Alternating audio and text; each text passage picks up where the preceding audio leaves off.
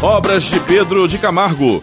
Oferecimento Gilberto Almeida Imóveis. Você está em busca do lugar perfeito para chamar de lar? Não procure mais. Apresentamos a você a Gilberto Almeida Imóveis. São mais de 20 anos atuando no mercado imobiliário, ajudando inúmeras famílias a encontrarem o lar dos seus sonhos. E agora chegou a sua vez. Uma equipe experiente, a Gilberto Almeida Imóveis vai tornar sua busca mais fácil, sempre focada em atender suas necessidades e desejos. Agende agora sua visita. Ligue 21 24 90 11 32 21 21 2490 1132 ou acesse a página no Instagram, arroba Gaimóveis para mais informações. Está entrando no ar o programa Obras de Pedro de Camargo. Produção e apresentação Moisés Santos. Caríssimos ouvintes da Rádio Rio de Janeiro, eu sou Moisés Santos e este é o programa Obras de Pedro de Camargo. Você permanece conectado conosco, meu caro ouvinte, nesse propósito de entendermos o Evangelho de Jesus, a sua mensagem, os recursos pedagógicos libertadores de todo o mal que Jesus nos apresenta. E o autor Pedro de Camargo, na obra Em torno do Mestre, da editora da Federação Espírita Brasileira, permanece nos brindando com cada capítulo elucidativo, instrutivo, sempre abordando as circunstâncias, as palavras, os exemplos, demonstrando todo o amor, toda a luz, toda a paz que Jesus nos traz através do seu legado inesquecível para sempre em nossas vidas. Hoje vamos estudar o capítulo A Manjedoura de Belém. Trata-se daquele local em que Jesus, ao nascer, foi colocado, não num berço de ouro, meu caro ouvinte, mas em uma manjedoura de palha construída, improvisada, devido às circunstâncias de localização. E Pedro Camargo inicia dizendo: vemos naquela manjedoura onde outrora Maria deitou o menino Jesus, depois de enfaixá-lo cuidadosamente, um símbolo eloquente, cheio de encanto e de sabedoria. Então é assim, meu caro ouvinte, para cada circunstância, para cada fato apresentado relacionado à vida de Jesus, há um ensinamento, há muita sabedoria, há um símbolo a ser estudado. Os símbolos valem pelas ideias que representam. Eles têm corpo e alma. Constituem esplêndidos aparelhamentos de ensino e de aprendizagem. A manjedoura de Belém está nesse caso é um símbolo empolgante. Ela alegoriza o coração humano, onde deve realizar-se o nascimento do Mestre e Senhor da humanidade. Então, Pedro Camargo está nos trazendo a perspectiva de que onde Jesus foi depositado cuidadosamente pela sua mãe, nesse local simples, junto ao estábulo de animais porque o casal não tinha onde se hospedar em Belém, só tinha realmente aquele estábulo. E Jesus nasceu exatamente junto dessa condição. Não tinha um berço confortável, não tinha um local aconchegante onde pudesse se encontrar e repousar, mas em uma manjedoura para recebê-lo, uma só condição se nos impõe: que o nosso coração adquira aquele cunho de humildade que caracteriza a manjedoura. É tudo. Então, eis aí a imagem, o símbolo estabelecido como recurso amplo para compreendermos esse fato. Primeiro representa o coração da humanidade. Para recebê-lo é preciso humildade para compreender o Evangelho, para sentir Jesus. é preciso humildade. Pedro Camargo diz que é tudo. O mais virá pela influência de seu poder e da vitalidade fecundante que seu espírito nos comunicará. Vamos elucidar o verso. Elucidando o verso. Do Evangelho de Lucas, em seu capítulo 2. E aconteceu naqueles dias que saiu um decreto da parte de César Augusto para que todo mundo se alistasse. Este primeiro alistamento foi feito sendo Quirino presidente da Síria. E todos iam alistar-se, cada um à sua própria cidade. E subiu também José da Galiléia, da cidade de Nazaré, à Judéia, à cidade de Davi, chamada Belém, porque era a casa da família de Davi. Então, meu caro ouvinte, José com sua mulher Maria, que estava grávida, tiveram que voltar para a sua cidade de nascimento por conta dessa necessidade obrigatória de alistamento, ou chamado censo, para que se estabelecesse o controle e eh, os objetivos de contagem da população. E aconteceu que, estando eles ali, se cumpriram os dias em que ela havia de dar à luz. E deu à luz a seu filho primogênito, e envolveu-o em panos, e deitou-o numa manjedoura, porque não havia lugar para eles na estalagem. Então veja a situação, meu caro ouvinte. Um casal cuja mulher está grávida não consegue encontrar estalagem, nenhum hotel, nenhuma pousada para passar a noite. O momento do nascimento do filho já estava para eclodir-se. Não havia nenhum lugar senão essa condição, no estábulo, junto aos animais. E Jesus então nasce e foi colocado cuidadosamente em uma manjedoura. Ora, havia naquela mesma comarca pastores que estavam no campo e guardavam durante as vigílias da noite o seu rebanho. E eis que o anjo do Senhor, aqui temos um espírito manifestando-se, veio sobre eles, e a glória do Senhor o cercou de resplendor, ou seja, sentiram muita luz, muita paz, muitas vibrações de amor, e tiveram grande temor, recearam porque não conhecem o fenômeno. E o anjo ou o espírito lhes disse: Não temais, porque eis aqui vos trago novas de grande alegria, que será para todo o povo. Então preste bem atenção, meu caro ouvinte, o Espírito se comunicou com os encarnados que eram pastores que cuidavam de um rebanho fazendo vigília à noite. Pois na cidade de Davi vos nasceu hoje o Salvador, que é Cristo, o Senhor. Então não foi qualquer um que nasceu, foi um Salvador. E continuando disse: E isto vos será por sinal: achareis o menino envolto em panos e deitado numa manjedoura. Então o comunicante do mundo espiritual deu a dica: quando eles encontrassem um menino envolto em panos, deitado numa manjedoura, teriam então encontrado o Salvador, o Cristo, o Senhor Jesus. E no mesmo instante apareceu com o anjo uma multidão dos exércitos celestiais, louvando a Deus e dizendo: Glória a Deus nas alturas, paz na terra, boa vontade para com os homens. Então, esta frase foi na verdade cantada.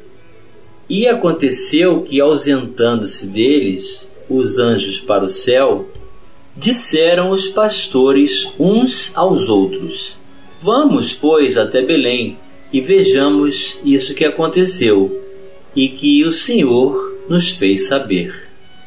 E foram apressadamente e acharam Maria e José e o menino deitado na manjedoura. Então veja bem, meu caro ouvinte, esses pastores foram até Belém, encontraram o menino Jesus, porque um espírito do mundo espiritual comunicou-se diretamente com eles, fez-se visível a todos e deu a dica como ele se encontrava e da maneira onde estava. E vendo, divulgaram a palavra que acerca do menino lhes fora dita.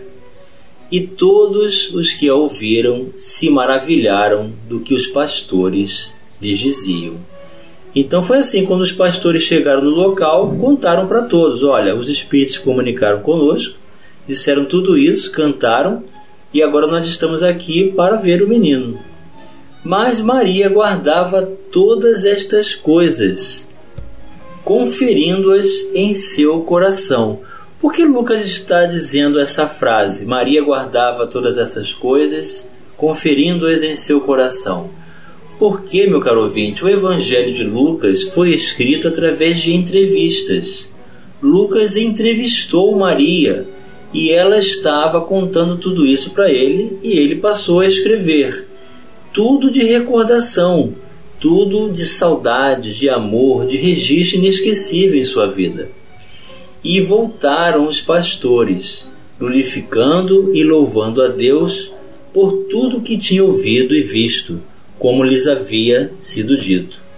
E quando os oito dias foram cumpridos para circuncidar o menino, foi-lhe dado o nome de Jesus pelo que o anjo lhe fora posto antes de ser concebido. É, circuncidar é uma prática judaica que se estabelece para os meninos como recurso de libertação conforme sua crença.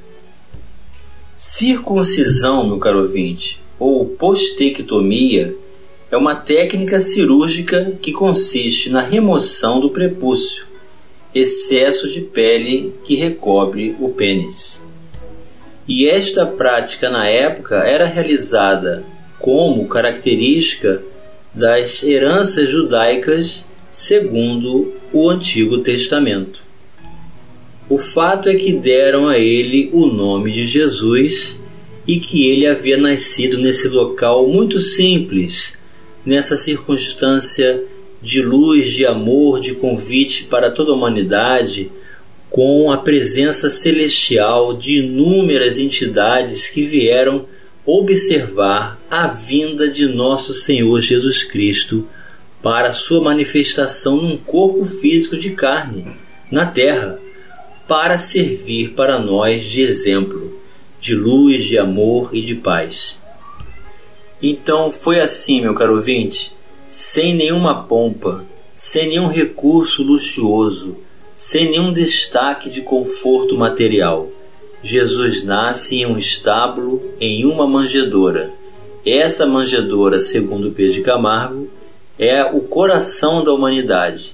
E para compreender e receber esse nascimento em nossos corações, é preciso humildade. Vamos continuar analisando a manjedoura de Belém já já no próximo bloco. Participe do programa Obras de Pedro de Camargo enviando sua mensagem, dúvida ou sugestão pelo e-mail opg arroba rádio Rio de Janeiro.am.br ou pelo WhatsApp da Rádio Rio de Janeiro 984867633 aos cuidados de Moisés Santos.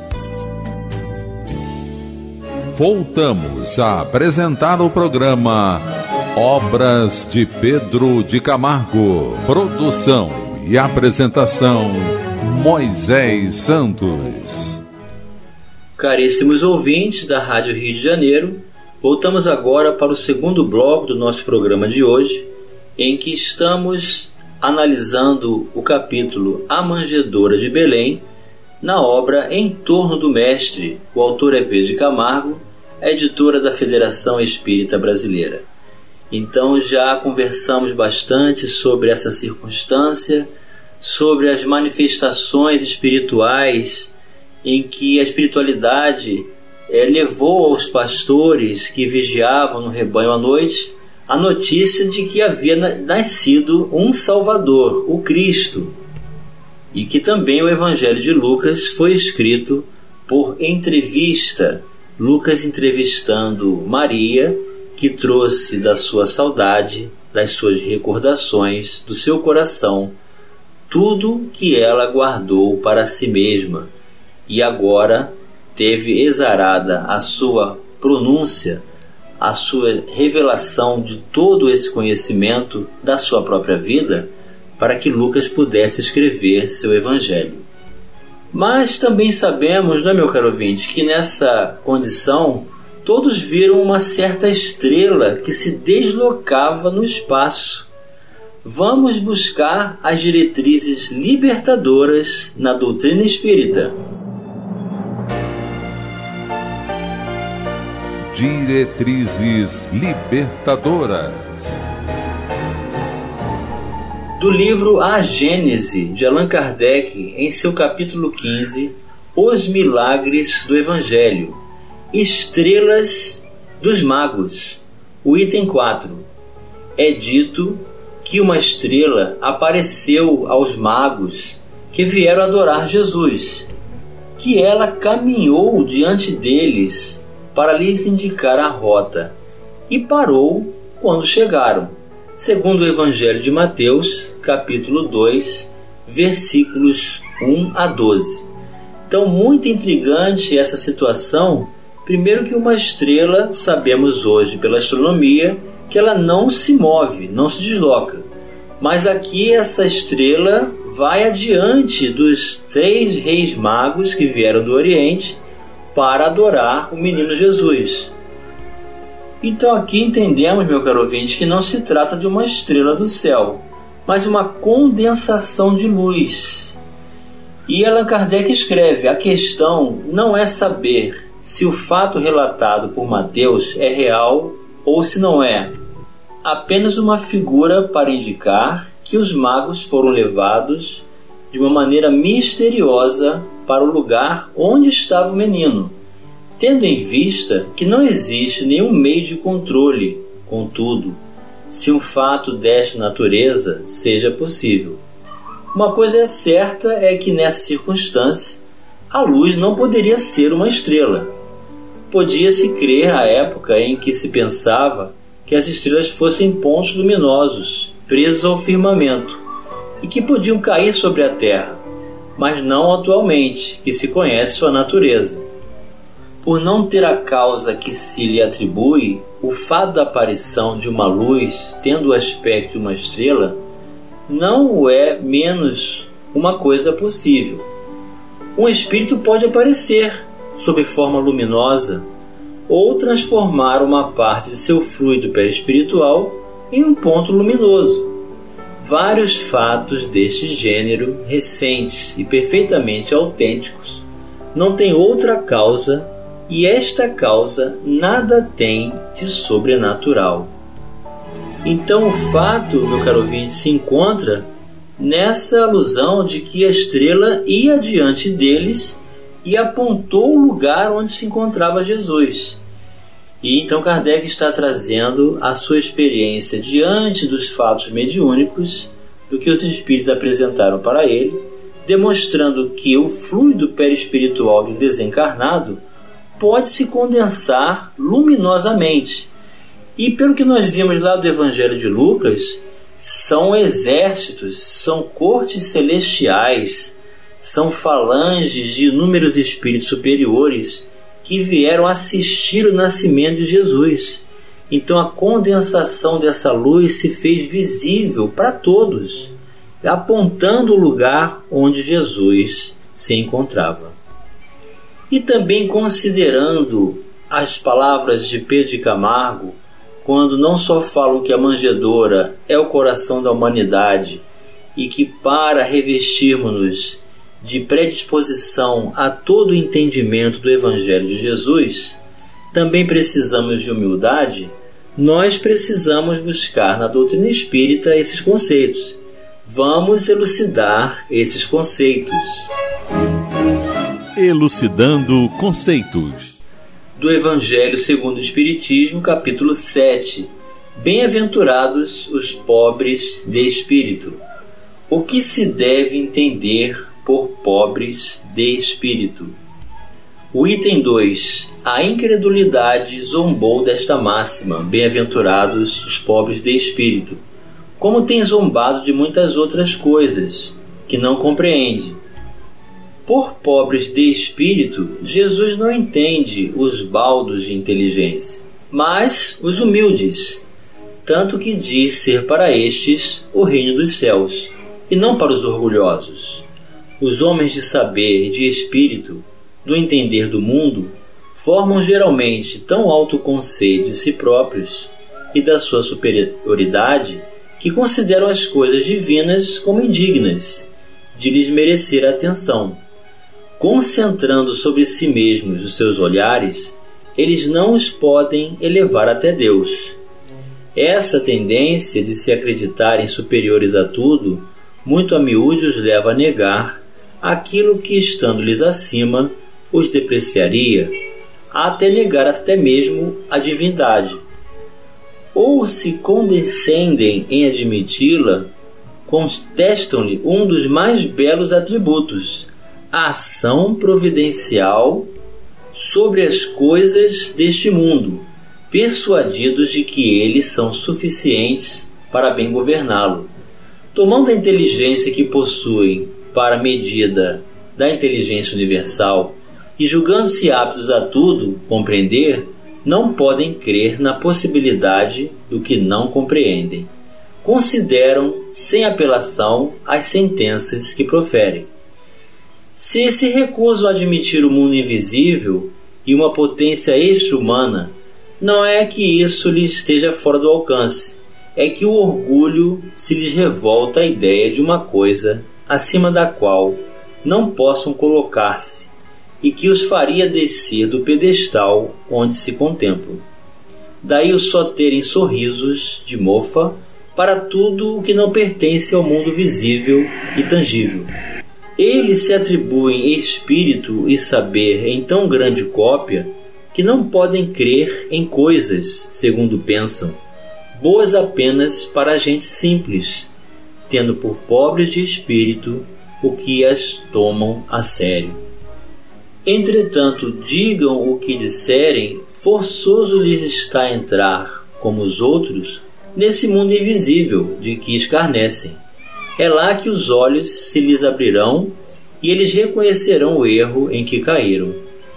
Deus, porém, que é justo, não pode receber da mesma forma aquele que lhe desconheceu a majestade e outro que humildemente se lhe submeteu às leis, nem os aquinhoar em partes iguais. Dizendo que o reino dos céus é dos simples, que Jesus significar que a ninguém é concedida entrada nesse reino, sem a simplicidade de coração e humildade de espírito. Que o ignorante possuidor dessas qualidades será preferido ao sábio que mais crê em si do que em Deus. Em todas as circunstâncias, Jesus põe a humildade na categoria das virtudes que aproximam de Deus e o orgulho entre os vícios que dele afastam a criatura, e isso por uma razão muito natural, há de ser a humildade um ato de submissão a Deus, ao passo que o orgulho é a revolta contra ele. Mais vale, pois, que o homem, para a felicidade do seu futuro, seja pobre em espírito, conforme entende o mundo, e rico em qualidades morais. E chegou o momento, meu caro ouvinte, de você receber a mensagem do Mestre. Mensagem do Mestre: Bem-aventurados os humildes de espírito, porque deles é o reino dos céus. Bem-aventurados os que choram, porque serão consolados. Bem-aventurados os mansos, porque herdarão a terra.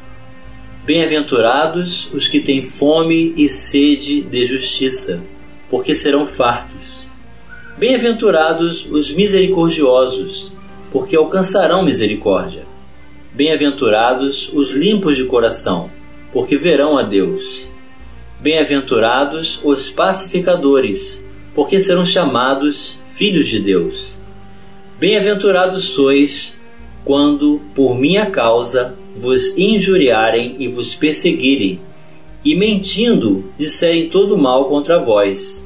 Regozijai-vos e exultai, porque é grande o vosso galardão nos céus, pois assim perseguiram aos profetas que viveram antes de vós. Mateus capítulo 5, versículos 3 a 12.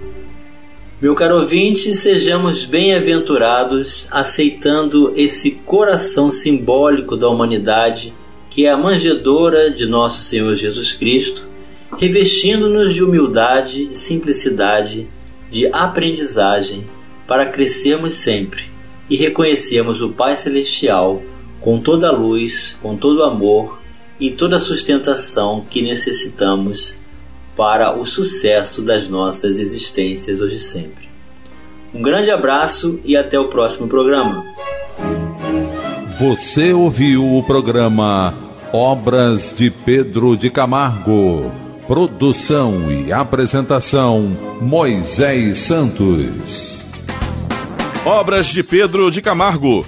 Oferecimento Gilberto Almeida Imóveis. Você está em busca do lugar perfeito para chamar de lá? Não procure mais. Apresentamos a você a Gilberto Almeida Imóveis. São mais de 20 anos atuando no mercado imobiliário, ajudando inúmeras famílias a encontrarem o lar dos seus sonhos. E agora chegou a sua vez. Uma equipe experiente, a Gilberto Almeida Imóveis vai tornar sua busca mais fácil, sempre focada em atender suas necessidades e desejos. Agende agora sua visita. Ligue 21 2490 1132 21 2490 1132 ou acesse a página no Instagram, arroba Gaimóveis para mais informações.